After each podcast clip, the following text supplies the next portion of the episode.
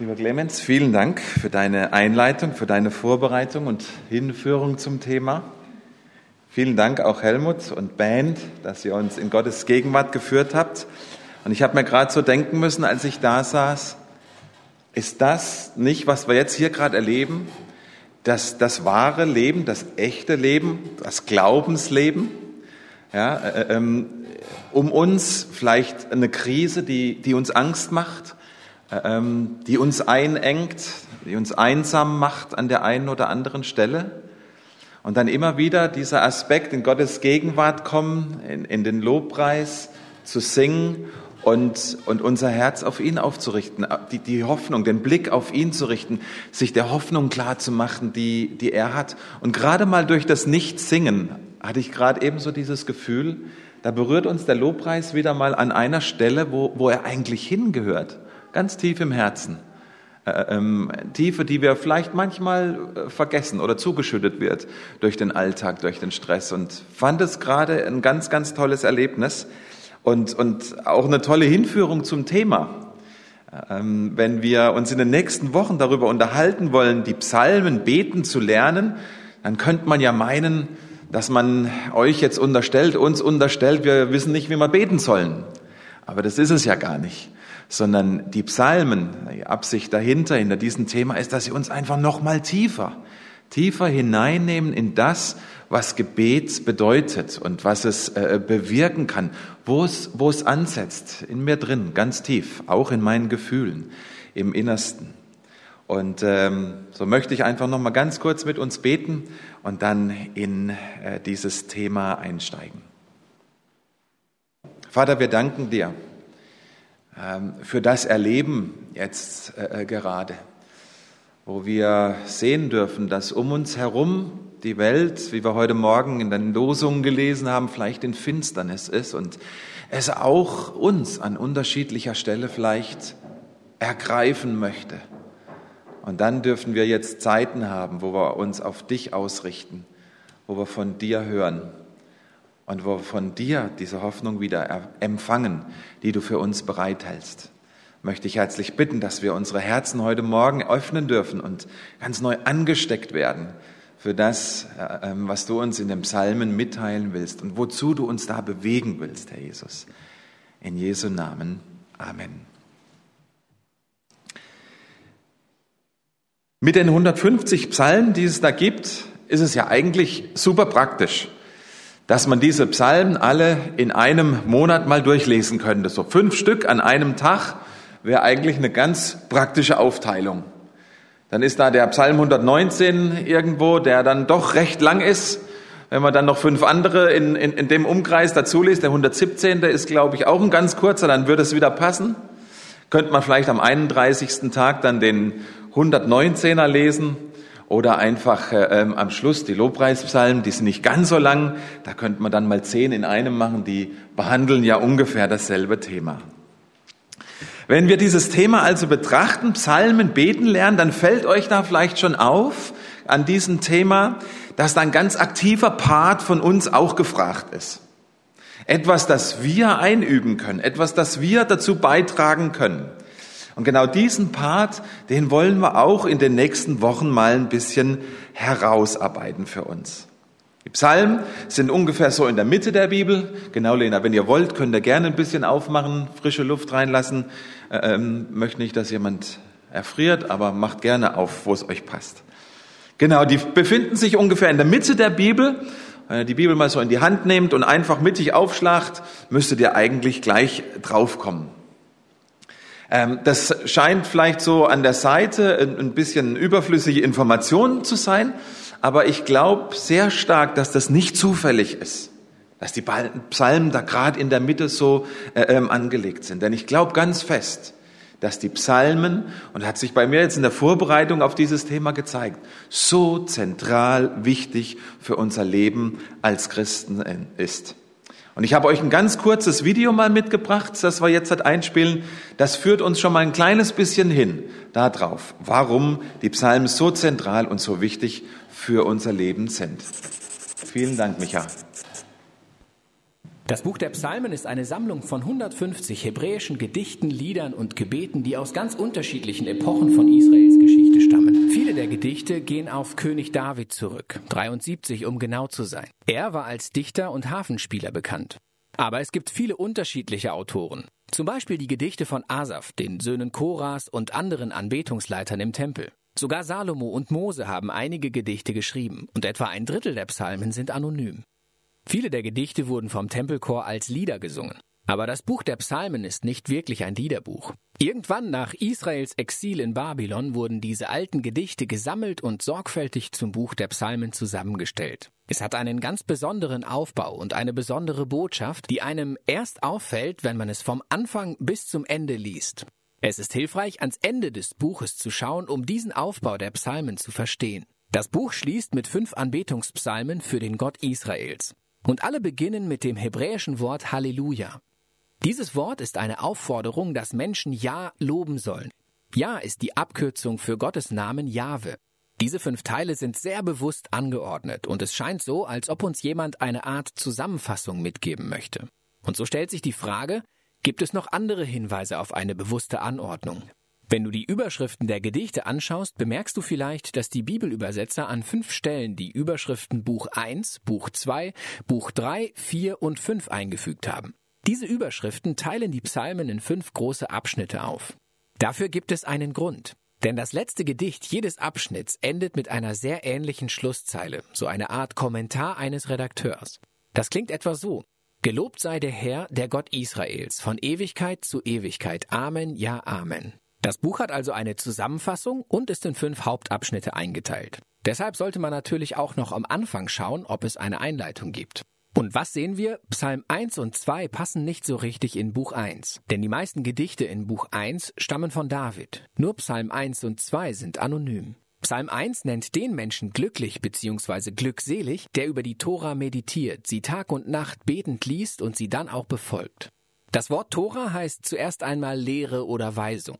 Aber es wurde auch konkreter für die fünf Bücher Mose gebraucht, die am Anfang des Alten Testaments stehen. Hier scheinen sogar beide Bedeutungen im Blick zu sein. Das erklärt auch die Einteilung in fünf Hauptteile. Das Buch der Psalmen ist wie eine Art neue Tora. Es soll die Menschen in Gottes Volk dazu anleiten, ein Leben des Gebets zu führen, während sie danach streben, Gottes Geboten der ersten Tora zu gehorchen. Psalm 2 reflektiert Gottes Versprechen an David aus 2 Samuel 7 in poetischer Form. Eines Tages wird der messianische König kommen, um Gottes Herrschaft über die Welt aufzurichten, das Böse zu besiegen und den Aufstand der Völker zu beenden. Psalm 2 schließt damit, dass alle, die bei dem messianischen König Zuflucht suchen, glücklich bzw. glückselig sind. Das ist das gleiche Wort wie am Anfang von Psalm 1. Diese beiden Gedichte erklären uns also, dass das Buch der Psalmen als Gebetsbuch gedacht ist. Es hilft dem Volk Gottes, den Geboten der Tora treu zu sein, während sie auf das zukünftige Königreich des Messias warten. Wenn wir diese beiden Themen im Blick behalten, können wir sehen, wie auch die anderen Bücher um diese beiden Ideen herum angeordnet sind.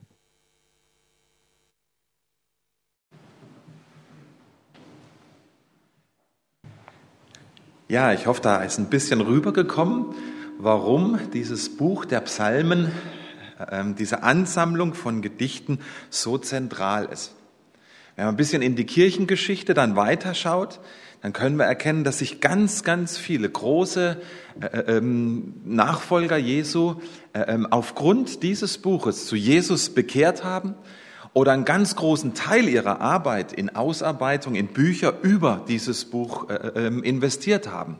Augustinus äh, zum Beispiel, Luther war ein ganz großer, wenn man sagen kann, Fan äh, äh, von dem Psalm. Der Spurgeon, der C.S. Lewis hat eine tolle Ausarbeitung darüber geschrieben. Alles zeigt die Wichtigkeit und die Zentralität von diesem Psalm. Aber warum sind sie das? Warum sind sie so wichtig? Warum sind sie so zentral für unseren Glauben? Jemand hat es mal so beschrieben oder zusammengefasst. Die Psalmen vereinen wie kein anderes Buch drei zentrale Aspekte des christlichen Lebens. Drei Punkte, die so wichtig sind, um in unserem Leben mit Jesus zu wachsen. Drei wichtige Punkte. Und die sind, die Psalmen helfen uns, Gott zu erkennen, wie er wirklich ist. Sie helfen uns, uns selbst zu erkennen, wie wir wirklich sind. Und sie helfen uns, darüber, über diese ersten beiden Punkte, ins Gebet zu kommen. Das sind drei absolut wesentliche Bestandteile, um in unserem Glauben wachsen zu können. Und darum möchte ich diese drei Punkte mal ganz kurz mit euch betrachten. Die Psalmen helfen uns, Gott zu erkennen, wie er wirklich ist. In den Psalmen stellt sich Gott so vor, wie er wirklich ist. Nicht wie wir ihn uns vielleicht vorstellen oder wie andere ihn uns vielleicht beschrieben haben. Hier in dem Psalm wird der Schöpfer Gott des Universums hautnah und lebensnah erkennbar. Jesus hat das selbst von sich überzeugt, als er, bezeugt, als er gesagt hat, alles muss in Erfüllung gehen, was im Gesetz des Mose und in den Propheten und in den Psalmen über mich geschrieben steht.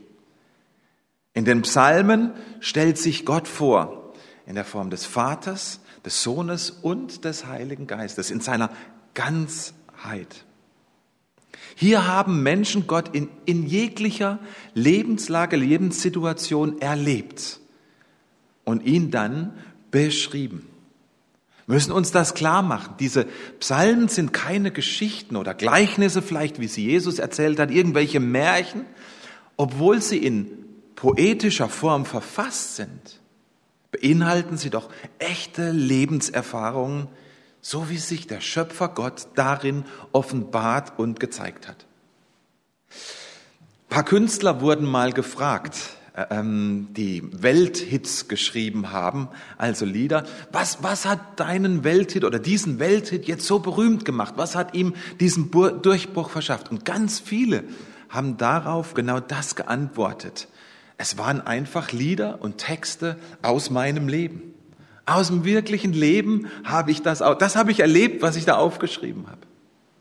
Und wisst ihr, die Psalmen sind genau das. Es sind Lieder, es sind Texte, es sind Gedichte, die Menschen geschrieben haben, als sie Gott erlebt und erkannt haben. Die Psalmen sind dabei in zwei große Kategorien eingeteilt.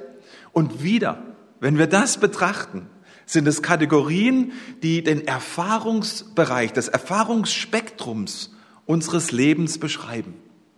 Das sind die Klagepsalmen, ein ganz großer Teil, und dann die Lobpreispsalmen. Und die Klagepsalmen, die beschreiben den Schmerz und auch die Wut des Schreibers, die er in dieser Welt erlebt, die er erlebt über die Dinge, die hier in dieser Welt verkehrt laufen. Und das bringt uns ganz, ganz wichtige Erkenntnisse, wenn wir das sehen, wenn wir das an uns heranlassen, dass Trauer und Klage über das Böse und Schwierige hier in dieser Welt angemessene Reaktionen darauf sind, weil es einfach immer wieder mal passiert und zum Leben dazugehört. Hört mal auf Psalm 66, da heißt es, ja Gott, du hast uns Prüfungen ausgesetzt. Du hast uns geläutert wie Silber im Schmelzofen. Du hast uns ins Fangnetz geraten lassen. Hört, hört das mal an, was der da mit Gott erlebt und wie er ihn beschreibt. Hast drückende Lasten auf unsere Schulden, äh, Schultern gelegt. Du hast nichtswürdige Menschen einfach über uns hinwegtrampeln lassen, wie über besiegte Feinde. Ins Feuer sind wir geraten, ins Wasser ebenso. Aber du hast uns auch herausgeführt und uns wieder mit Überfluss beschenkt. Ihr Lieben, hier lernen wir Gott kennen. Hier stellt er sich vor. Er zeigt uns, er tut beides. Der lebendige Gott mutet uns schwierige Dinge zu, aber er befreit auch. Wir erkennen hier, dieser Gott ist nicht einlinig. Dieser Gott ist eben nicht safe, wie wir es manchmal vielleicht hoffen. Er, unter, er offenbart sich so unterschiedlich in unterschiedlichen Lebenssituationen, und trotzdem ist er oftmals so unverständlich für uns. Wir können ihn nicht begreifen. Wir erkennen hier in diesem Psalm, in diesen Klagepsalmen, dass Gott zu vertrauen nicht einfach alles wegnimmt, was das Leben schwer macht, was es vielleicht auch richtig beschädigt. Die Klagepsalmen korrigieren naive Vorstellungen vom Leben. Sie korrigieren falsche Erwartungen, die wir vielleicht haben, die dann zu noch mehr Enttäuschungen führen, wenn sie nicht in Erfüllung gehen. Die Klagepsalmen, die Psalmen allgemein stellen uns einfach mitten in das echte Leben hinein. Und dann dürfen wir darin erkennen, wie die Schreiber über dieses Erleben mit Gott ins Gespräch kommen, ins Gebet. Wir erkennen dabei, wie sie Gott in diesen schwierigen Zeiten erleben, wie sie beten lernen, wie sie erkennen, wie er wirklich ist, mitten in Leid und Schmerz dieser Welt. Die Lobpreispsalmen auf der anderen Seite sind dann wieder das andere Spektrum unseres Erlebens in dieser Welt. Sie erzählen von dem Wunderbaren und Guten, was es hier in dieser Welt gibt und was hier in dieser Welt passiert. Sie preisen Gott dafür, sie feiern ihn dafür, was er Gutes tut. Und sie danken ihm überschwänglich in Worten, wie wir es manchmal gar nicht selber können. In dem Psalm stellt sich also Gott vor. Und er zeigt uns darin seine gesamte Heilsgeschichte, wie wir es vorhin in diesem Video gesehen haben. Diese Heilsgeschichte, die er mit uns Menschen erfüllt. ist diese Heilsgeschichte, die in der Schöpfung, in der Erschaffung der Erde beginnt, die im Erlösungswerk von Jesus am Kreuz und seiner Auferstehung ihren absoluten Höhepunkt hat und die dann in seiner Wiederkunft, in der Verwirklichung des messianischen Reiches hier auf dieser Erde, wie wir es vor ein paar Monaten gehört haben, darin seine Vollendung findet. All das, all das ist in den Psalmen drin. Es zeigt uns die Hoffnung, die wir haben dürfen, auf dieses ewige Reich Gottes, das eines Tages Wirklichkeit werden wird. Und bei all dieser Hoffnung wird unser Glaube aber auch immer wieder auf die Probe gestellt, mit schwierigen Erlebnissen in dieser Zwischenzeit. Und die Psalmen helfen uns, diesen Schmerz nicht zu ignorieren, wegzudrücken, sondern ihn umzuwandeln in Gebet, in Gespräch mit Gott, um dort dann wieder das, was ich eben am Anfang beschrieben habe, neu die, diese Hoffnung zu erkennen und diese Verwandlung zu erleben, die dann da drin steckt. In den Psalmen lernen wir Gott kennen, wie er wirklich ist. Aber nicht nur ihn. Wir lernen noch jemand anders darin kennen. Die Psalmen helfen uns, uns selbst zu erkennen, wie wir wirklich sind. Jemand hat es mal so ausgedrückt, die Psalmen bringen uns in die Tiefen unseres Herzens tausendmal schneller, als wir das jemals selbst könnten. In den Psalmen lernen wir uns kennen, so wie wir wirklich sind und nicht so, wie wir uns gerne präsentieren. Was meine ich damit? Wenn wir mal so ein bisschen ein breiteres Spektrum anschauen, dann haben wir in unserer Gesellschaft, denke ich, oftmals mit ganz, ganz krassen Gegensätzen zu kämpfen. Auf der einen Seite sind da so viele Menschen und ich möchte sagen auch viele Christen, die es leugnen, ihre echten Gefühle auszudrücken, die es verdecken, was wirklich in uns drin oftmals passiert. Vor allem die schwierigen, vor allem die zweifelhaften, die Fragen, die nicht beantwortet sind, die dunklen Gedanken, die auch tief in unseren Herzen da sind. Da, wo wir vielleicht sagen, hey, das dürfte mir jetzt eigentlich nicht passieren, wenn ich an Gott glaube. Oder wo wir denken, dass mir das jetzt so nahe geht, das dürfte mir doch eigentlich gar nicht so viel ausmachen. So könnte ich doch eigentlich oder dürfte ich doch eigentlich gar nicht über diesen anderen denken oder fühlen. Dieses Verdrängen unserer echten Gefühle geht manchmal so weit, dass wir unsere Herzenshaltung nicht nur vor den Menschen verbergen um uns herum, sondern wenn wir das lange genug machen, verbergen wir unser wahres Ich auch vor uns selbst. Wir machen uns dann selbst etwas vor, wie man so schön sagt. Wir glauben das über uns, was wir gerne glauben möchten.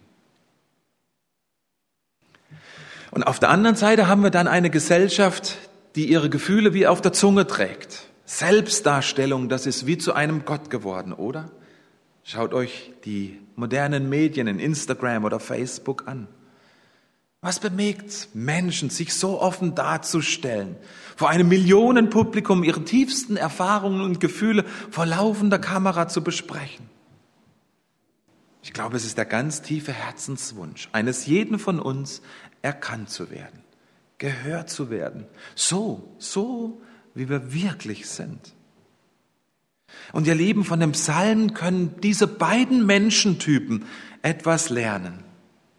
Nämlich auf der einen Seite unsere Gefühle eben nicht zu unterdrücken, nicht zu verbergen, sondern sie zuzulassen und uns selbst wirklich kennenzulernen. Die, die Psalmen beschreiben uns in einer Ehrlichkeit. Sie beschreiben in die tiefsten Tiefen der menschlichen Natur in einer Ehrlichkeit wie kein anderes Buch. Und wenn wir ehrlich sind, beschreiben sie auch oftmals uns, ob Jesus Nachfolger oder nicht. Und auf der anderen Seite helfen die Psalmen uns aber auch, nicht ständig unser Innerstes, unsere Gedanken und Gefühle damit hausieren zu gehen und sie bei jedem rauszuhängen. Stattdessen lehren uns die Psalmen, unsere Gefühle zu beten. Wir lernen dort, unser Innerstes mit in die Gegenwart Gottes zu nehmen, bis wir dort verändert werden oder uns auch besser verstehen dürfen. Hört mal auf Psalm 123, da heißt es, sei uns allen gnädig, Herr, sei uns gnädig. Denn wir haben mehr als genug Verachtung erfahren müssen. Aus tiefster Seele haben wir satt, den Hohn der Stolzen und den Spott der Selbstherrlichen zu ertragen. Wenn wir das lesen, dann merken wir, hey, das gab's schon vor ganz langer Zeit und wird es auch nach uns wieder geben dass echte und wirkliche Anerkennung ausbleibt für das, wo man sich einsetzt, wo man sich investiert. Und wir lesen das und plötzlich finden wir mit diesem Bestreben, mit diesem Anliegen von uns selbst, mit dem tiefsten Herzensanliegen, einen Raum im Herzen Gottes, das zu besprechen und zu bewältigen. Ihr Lieben, Gott sehnt sich nach mir, so wie ich wirklich bin nicht nach meinem künstlichen Ich, nicht nach einer Fassade, einer Maske, die ich aufsetze. Und ihr Lieben, die Psalmen helfen uns, genau dahin zu kommen. Sie helfen uns, mit unserem Selbstmitleid umzugehen. Auch andere mussten das schon erfahren, mussten mit diesen Dingen fertig werden. Ich bin nicht der Einzige und werde nicht der Einzige bleiben, dem es so geht. Es ist Teil meines Lebens und es ist Teil meines Glaubens. Der heilige Augustinus, der eine der wichtigsten Abfassungen über diesen Psalm äh, geschrieben hat, der sagt dazu, und das ist voll interessant, in den Psalmen dominiert ein emotionaler Wortschatz. Seid ihr in euren Jugendjahren, in eurem Gemeindekontext auch vor euren emotionalen, vor euren Emotionen, vor euren Gefühlen gewarnt worden? Augustinus sagt, die Psalmen sind voll davon. Da begegnet man häufig dem Seufzen, dem Klagen, dem Stöhnen, dem Weinen, dem Schreien, aber auch dem Jubeln, dem Jauchzen und dem Lachen in den Psalmen. Jesus hat sich selbst beim Beten von diesem emotionalen Wortschatz der Psalmen leiten lassen. Als er auf Erden lebte, heißt es im Hebräerbrief, hat er Gebete und Bittrufe mit lautem Schreien und mit Tränen vor den getragen, der ihn aus dem Tode retten konnte. Und seiner Ängste wegen ist er erhört worden. Ihr Leben, die Psalmen helfen uns, eine Echtheit und Ehrlichkeit unseren Gefühlen gegenüber zu, zu finden und eine ganz tiefe Verbindung zu ihnen herzustellen, sie zuzulassen, sie ernst zu nehmen und letztendlich mit ins Gebet zu nehmen, wenn wir es wirklich wollen, wenn wir es wirklich zulassen.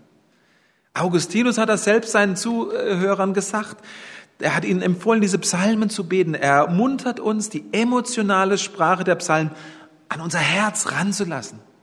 Ihre Affekte, ihre Empfindungen, ihre Gefühle beim Beten nicht zu unterdrücken, sondern sich ihrer verwandelnden Wirkung auszusetzen. Die Psalmen helfen uns, Gott zu erkennen, uns selbst zu erkennen und dann als drittes, sie helfen uns über diese Punkte dann ins Gebet zu gehen. Die Psalmen helfen uns, über Gott und über mich ins Gebet zu kommen. Vielleicht habt ihr diese Aussage vorhin auch erkannt und an anderer Stelle schon gehört, dass oftmals gesagt wird, die Psalmen sind das Gebetbuch oder das Gesangbuch oder das Bilderbuch der Bibel. Wenn wir lernen wollen, wie wir in bestimmten Lebenssituationen beten sollen, dann finden wir garantiert Anleitung dazu in den Psalmen. Kein Gebet der Bibel, außer das Vaterunser, ist so umfangreich und inklusiv wie die Psalmen. Im Psalm finden wir so ziemlich jede erdenkliche Lebenssituation, in der wir uns befinden können. Und dort wird gezeigt, wie wir in diesen Situationen beten können.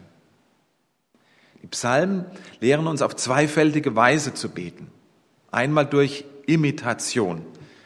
Imitation an dieser Stelle bedeutet, dass ich diesen Psalm einfach nachbete und ihn zu meinem Gebet mache.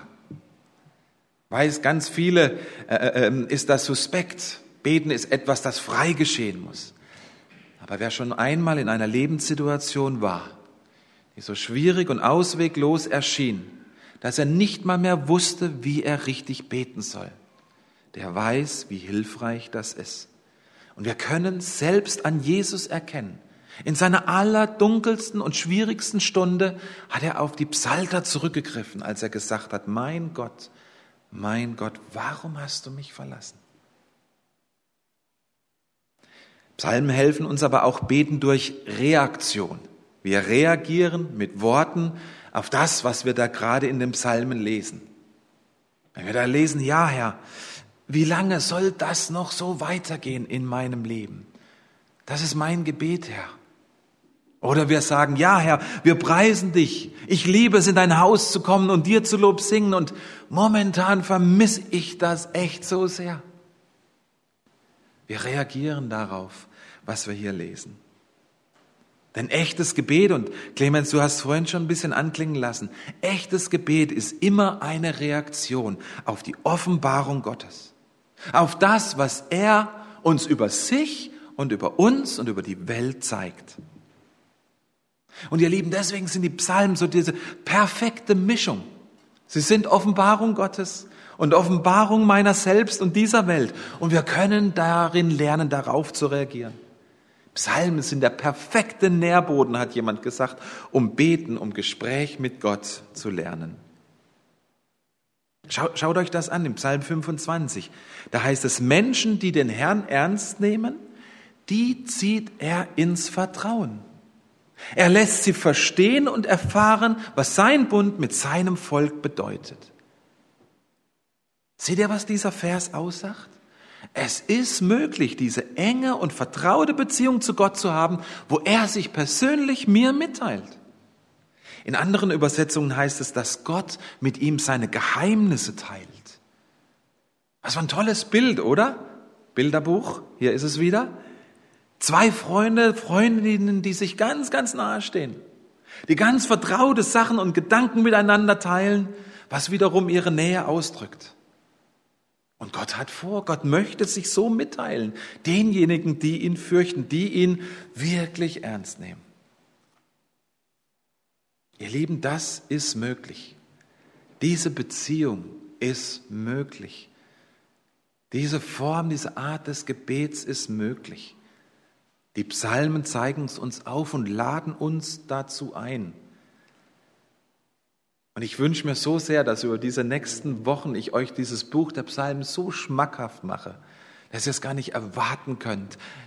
Ja, muss ganz ehrlich sagen, als ich mich darauf vorbereitet habe, da ist es mir ganz neu im Herzen entbrannt, das regelmäßig jetzt wieder zu lesen und mich davon ergreifen zu lassen, von dieser Sprache und von diesen Inhalten. Eine ganz kleine praktische Anleitung noch zum Schluss. Natürlich sind diese Psalmen jetzt 3000 Jahre und mehr alt und man versteht sicherlich nicht alles, was da steht. Was kann man da jetzt machen? Es ist, glaube ich, sehr hilfreich, dass man sich für ein Buch wie dieses, eine sogenannte Bibelerklärung, zur Hand nimmt. Und da einfach äh, schaut, was Leute, die sich wissenschaftlich mit diesen Schriften befasst haben, was die dazu sagen. Hintergrundinformationen geben. Für mich war es immer sehr hilfreich, mit ganz bestimmten Fragen an solche Texte heranzugehen, um sie besser zu verstehen. Man kann sich fragen, was waren jetzt die äußeren Umstände zu diesem Psalm? In welcher Lebenssituation hat David das jetzt geschrieben, diese Zeilen? Und da kommen natürlich diese Bibelkommentare ganz hilfreich, äh, ganz hilfreich äh, dazu. Eine weitere Frage, die absolut faszinierend ist, die, die man sich stellen kann, ist, weist dieser Psalm in irgendeiner Weise auf Jesus hin. Mal dies, das zu erforschen, wo oder wann könnte dieser Psalm im Leben von Jesus Platz finden, verankert werden. Und dann zu schauen, wie hat Jesus dann reagiert. Absolut faszinierend, das bei den Psalmen zu erforschen. Wenn man die Psalmen dann lesen, ist immer gut, sich etwas Zeit zu nehmen, langsam zu lesen, vielleicht auch mal bei einem Psalm zu verweilen, mal in sich reinzuspüren, mal zu hören. Ist da vielleicht auch ein Vers, vielleicht nur ein bestimmtes Wort, das mich gerade jetzt in diesem Moment so anspricht, irgendwie bewegt? Dann bleib da stehen Sinne über diesem Wort einfach mal nach, über diesem Vers. Lese ihn dir mehrmals laut vor. Betone mal unterschiedliche Worte und Begriffe. Und dann stell dir die Frage, warum, warum bewegt mich dieser Vers gerade so stark? Wo, wo könnte ich diesen Vers, diese Aussage, dieses Wort gerade in meinem Leben verankern? Wo passt das miteinander zusammen? Und dann die letzte ganz wichtige Frage. Welchen Unterschied würde das jetzt in meinem Leben machen, wenn ich diesen Inhalt wirklich von Herzen glauben könnte? Wie würde das mein Leben jetzt verändern, wenn ich das wirklich glauben würde, was hier steht? Und dann, dann hast du genug, um mit Gott darüber ins Gespräch zu kommen, ihm dein Herz auszuschütten, ihn dann zu bitten, dir zu helfen, diesen Vers wirklich von Herzen zu glauben. Damit das nicht einfach so nur eine Predigt ist, die, die hier zu Ende ist, habe ich euch zur praktischen Umsetzung und Hilfe für zu Hause ein kleines Geschenk mitgebracht. Das sind sogenannte Bibel- oder Psalmkärtchen von der Bibelliga. Habe ich äh, ein paar besorgt. Die liegen draußen aus, könnt ihr euch gerne jeweils. Und die haben so ein ein schönes Loch, wo man das einfach irgendwo hinhängen kann, wo man öfters am Tag äh, vielleicht unterwegs ist. Morgens an Spiegel, ans Fenster, irgendwo in der Küche, äh, vielleicht sogar im Auto, aber da sollte man sich konzentrieren. Aber beim Einsteigen kann man es vielleicht. Äh, und da sind ganz unterschiedliche Psalmen drauf zum Auswendiglernen. Ja, zum, zum Lesen, zum Erleben, zum Nachbeten. Ich möchte euch sehr ermutigen, nehmt euch draußen einfach mal zwei, drei von diesen ähm, Kärtchen mit und, und lasst die Psalmen in eurem Leben sich entwickeln und verwirklichen. Ich möchte gerne noch mal mit uns beten. Guter Vater im Himmel, ich bin jede Woche neu fasziniert wie gut du bist, wie allmächtig, wie allwissend, wie, wie dein Wort genau das widerspiegelt, deine Größe, deine Herrlichkeit, deine Allmacht. Wir wollen dich anbeten, du bist Herr und Gott, nicht so niemand ist größer als du. Und wir danken dir für dein Wort, das wir haben dürfen und all die Inhalte darin und diese ja, ganz neue Entdeckung jetzt, diese Zentralität, diese Wichtigkeit der Psalmen, um dich kennenzulernen, um uns selbst kennenzulernen und die Hilfestellung darin, darüber ins Gebet zu kommen. Vater, ich möchte dich herzlich bitten, dass du eine Leidenschaft in unser Herz jetzt hineinlegst, ein brennendes Feuer, das zu erleben und das zu erkennen, ein tiefer, inniger Wunsch, die Sehnsucht, dich neu zu erfahren. Ein echter Mut, uns selbst neu kennenzulernen, wie wir wirklich sind, weil die Psalmen es für uns ausdrücken. Segne uns darin, Herr. Geh du mit uns in diese Woche und offenbare dich in Jesu Namen. Amen.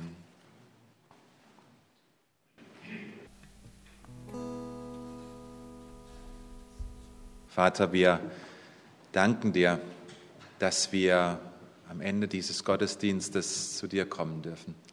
Dass wir dich einladen dürfen, mit uns in diese Woche zu gehen, Herr.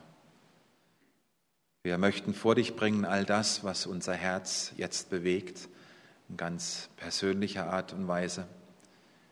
Wir bringen dir die Menschen, die uns auf dem Herzen liegen, Menschen in, in unserer Gemeinde, in unserem Umfeld, die krank sind. Dass du sie heilend anrührst. Menschen, die einsam sind, dass du ihnen Menschen an die Seite stellst, die sich kümmern, dass sie reden dürfen, Herr Jesus. Menschen, die dich nicht kennen, dass in dieser Zeit sie dich erkennen dürfen. Dass das, was wir heute Morgen in den Losungen gelesen haben, sie von der Finsternis in dein wunderbares Licht finden, Herr. Wir wollen dir unsere Regierenden anbefehlen, Herr Jesus, auch wenn wir oftmals vieles nicht verstehen. Wir beten für sie, dass sie dich erkennen dürfen und dass sie Entscheidungen treffen, Herr Jesus, die gut für uns sind und für unser Land. Wir bitten dich, dass du dein Königreich in unserem Land baust. Wir bitten dich für verfolgte Brüder und Schwestern in dieser Welt, dass du sie behütest und bewahrst, wo auch immer sie sind, dass du ihnen Kraft schenkst aus deinem Wort, aus der Beziehung, aus der Gegenwart mit dir. Wir möchten dich herzlich bitten für unser Land, für diese Welt, dass du diesen Virus wieder zurückdrängst, dass du uns Lösungen schenkst, Herr Jesus, sei es medizinisch oder auf andere Art und Weise.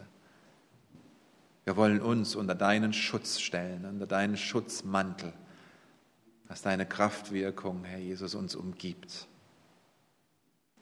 Und wir danken dir, dass wir dir auch unsere Lieben anbefehlen dürfen, die heute nicht da sind, die nicht zum Gottesdienst gekommen sind. Berühre ihre Herzen auch heute an diesem Tag. Und weil wir über das Gebet sprechen, Herr, wollen wir mit dem Gebet enden, das du uns gelehrt hast, als seine Jünger dich gefragt haben, Herr, lehre uns beten. Bitte betet einfach im Geist mit. Ich spreche es hier vorne für uns stellvertretend. Vater unser im Himmel, geheiligt werde dein Name, dein Reich komme, dein Wille geschehe, wie im Himmel so auf Erden. Und unser tägliches Brot gib uns heute und vergib uns unsere Schuld wie auch wir vergeben unseren Schuldigern. Und führe uns nicht in Versuchung, sondern erlöse uns von dem Bösen. Denn dein ist das Reich und die Herrlichkeit in Ewigkeit. Amen. Und der Friede Gottes, der höher ist als alle Vernunft, der segne euch und behüte euch und bewahre euch von jetzt an und immer da. Geht hin unter dem Segen des Herrn. Amen. Amen.